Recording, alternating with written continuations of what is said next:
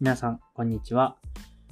セキュリティとのあのいたちごっこ。これって本当に人類いつになったら終わるんだろうなと思っている小栗です。セキュリティを強化すると、あの、ハッカーの人たちの技術力が勝って、またハッキングをして、そしてセキュリティを高めて、この繰り返しがやっぱり人類ずっとされてるなっていうふうに思ってて、まあ、個人的にはこういうハッキングとかっていうところにあの、人の脳みそが使われなければ、セキュリティ対策をする人の脳みそも他のもっとポジティブなことに使えるのになとか、そういったことを考えてます。まあ、ただ、これは性善説でもあるので、ま、しっかりと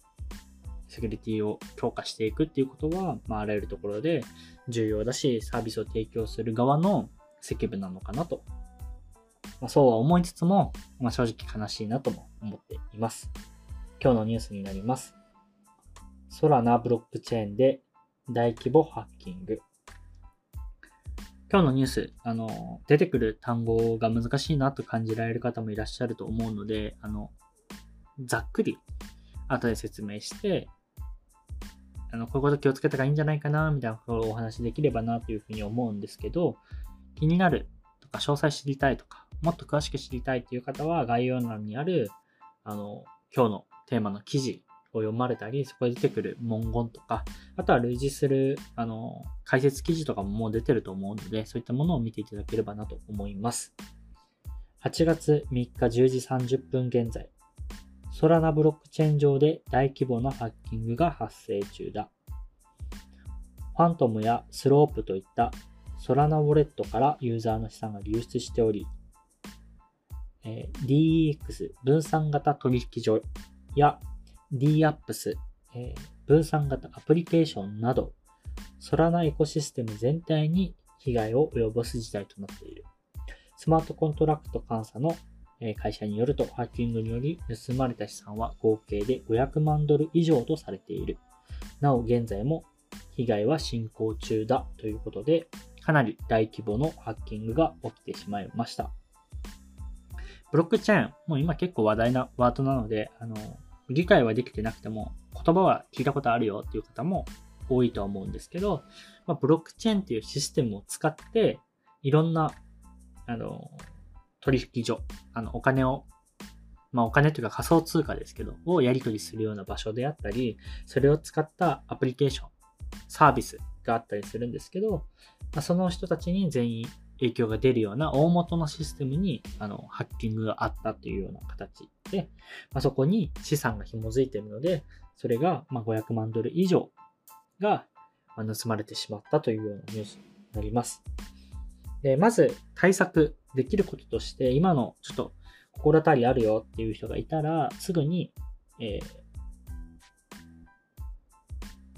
ウォレットのお金をハードウェアウォレットであったり、CEX って言われるあの中央集権取引所に移動することが推奨されています。はい。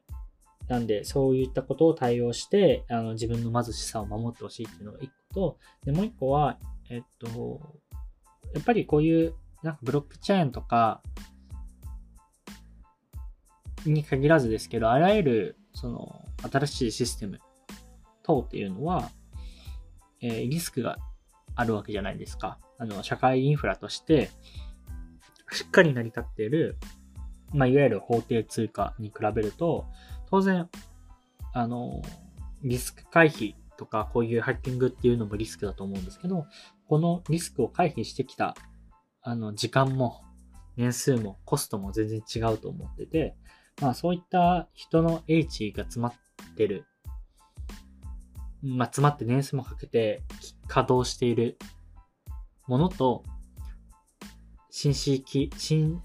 新進気鋭で出てきたものではやっぱりリスクが違うと思うので、まあ、これらはやっぱりしっかり、あのー、最小限理解はした上で、自分の資産形成をどうするのかっていうのは考えたらいいのかなと思います。やっぱり全てをこのブロックチェーン上にとかっていう人はまあいないと思うんですけど、それやっぱり危険ですし、まあ、だからといって、こういうブラック、ブロックチェーン上の今後、あの、社会インフラになり得るものに対して、あの、一切目を向けないとかを推奨するわけでもなく、僕自身も一定仮想通貨持ってたりしますけど、まあそういったところをやっぱうまく付き合っていくことが重要なのかなというふうに思います。あの、多分今回の件でかなり大きくダメージを受けられた方もいらっしゃると思いますし、あの、そもそもはハッキングした人が悪いですし、ハッキングさせてしまった運営者の責任も、まあ、あるとは思うんですけど、まあ、ただ、あの、利用者としても、まだまだ発展途上の技術であるっていうことは認識した上で、自分たちの対応を考えて、うん、ハッキングが起きたから、ブロックチェーンはもうダメだとか、なんとなくあの言われそうな気もするんですけど、まあ、そうではなくて、しっかりとあのなぜ今回起きたのか、でどうすれば解決されるのかっていうのも今後いろんなところで上がってくると思うのでそういった情報も見ながらやっぱ自分の頭で考えてとはいえそのリスクもあるっていうところをあの念頭に置きながら自分の立ち位置っていうかポートフォリオの組み方とかを考えるのがいいのかなと思います。まあ、定期的にどうしてもこういうハッキング事件とかっていうのは悲しいですけど起きてしまうので、まあ、その都度自分の中で改めてまた新しい投資とか、あの、資産ポートフォリオを組むときには考えていかなければなと改めて思います。このニュースは以上になります。また明日お会いしましょう。では。